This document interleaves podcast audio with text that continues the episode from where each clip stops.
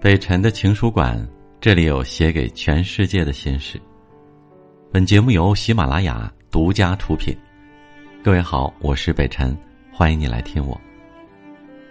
今天给你讲的故事是一位网友的投稿，这封信讲出了他自己和母亲的许多往事，但愿也能激起你的一些回忆。我出生在一个偏僻的乡村，大学毕业后。一直在大城市工作，每天西装革履出入高档写字楼，俨然一副精致白领的模样。去年春节回家，感觉一万个不适应：道路上尘土飞扬，厕所里臭气熏天，洗个澡还得一桶一桶的提水倒进澡盆儿。最让我不习惯的是，洗脸的毛巾还得一家人共用。前两天饭桌上。我道出了自己的不满。那顿饭，母亲没有再说一句话。昨天早上我起身的时候，看见床头的桌上放着一套全新的洗漱用品，一盆热水早就准备好，等着我一起床就能舒舒服服的洗个热水脸。看着母亲忙进忙出，还陪着笑说让我受委屈了，我瞬间就后悔了。家里再落后，我不是照样被养大了吗？现在工作了，能赚钱了，就不可一世的把一张臭脸甩给母亲，告诉他：“你错了，你真落后，你真没见识，你真封建。”母亲问一些在我看来简单的问题，我倍感烦躁；她说一些我不认同的话，发表一些落伍的观点，也会引起我的厌恶。她花钱买了低档的东西，我嘲讽批评，渐渐的把母亲的尊严。逼到了尘埃里，被嫌弃的母亲开始自责、愧疚，变得小心翼翼，不敢大声说话，不敢再对我有半点要求，生怕惹我厌烦。即便站礼，也低头示好。我永远不知道，在母亲唯唯诺诺的表象下，藏着多少难以启齿的无奈。回头想想，当初读书找母亲要生活费的时候。他什么时候让我失望过？如今他却看我的脸色行事，他做错了什么吗？没有。每一个卑微的母亲背后都站着一个忘本的儿子。昨天母亲准备去姨妈家拜年，我发现她总是在我面前转悠，好像有话要说，又一声不吭。我问母亲怎么了，母亲搓了搓手，又摸了摸脑袋。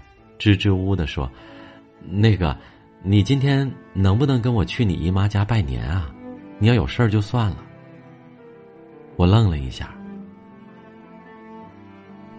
曾经说一不二的母亲，如今竟然要小心翼翼的向我提出请求，还怕惹我不高兴，仿佛一个闯了大祸的孩子。我顿时觉得自己是个混蛋。那些年，为了送我上学，母亲舍不得吃，舍不得穿。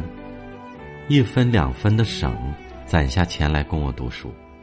我不愿想象母亲把毛线衣脱给我，自己穿着寒衣过冬的无奈，也不想回忆她在米饭不够分配时背对着我们随便喝点菜粥时的心酸，更不敢回首她四处借钱时的狼狈。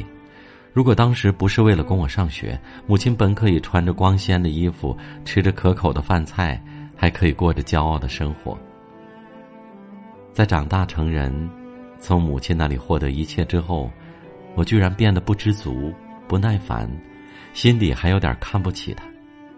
这世间最心酸的事儿，莫过于唯一真心为我付出的人，却对我卑躬屈膝。这世间最悲凉的事情，莫过于为儿子倾注了一切，却要在白发苍苍之后，看儿子的脸色行事。每一个卑微的母亲，背后也都站着一个不懂感恩的儿子。二零一零年六月，五哥打电话来说，母亲出现幻觉，被医生诊断为老年痴呆。可是我在离家很远的城市工作，照顾母亲爱莫能助，孝敬母亲那更是一句空话。二零一四年春节前，母亲的身体开始浮肿，我迫不及待的回家。一进门，我便扑到母亲身边，她木然的坐在轮椅上，两眼呆滞的望着我，任我左一声右一声的呼喊着“妈，妈，是我”，喊得我泪如雨下。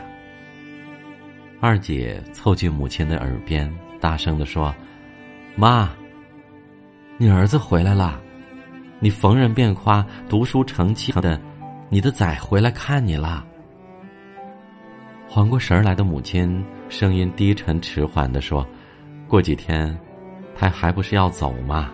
我还不是没有这个孩子一样吗？”二姐边递给我纸巾边劝我：“别哭，你也尽力了。”接下来的日子，我寸步不离的守护着母亲，喂她吃饭，帮她洗脸，推着轮椅到室外晒太阳，凑在她耳边说话。假期到了，我得走了。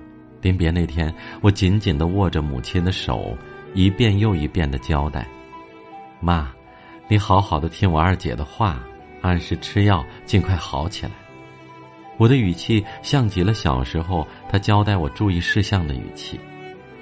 三世因果，六道轮回，无情的岁月将母亲变成了孩子，又将孩子变成了母亲。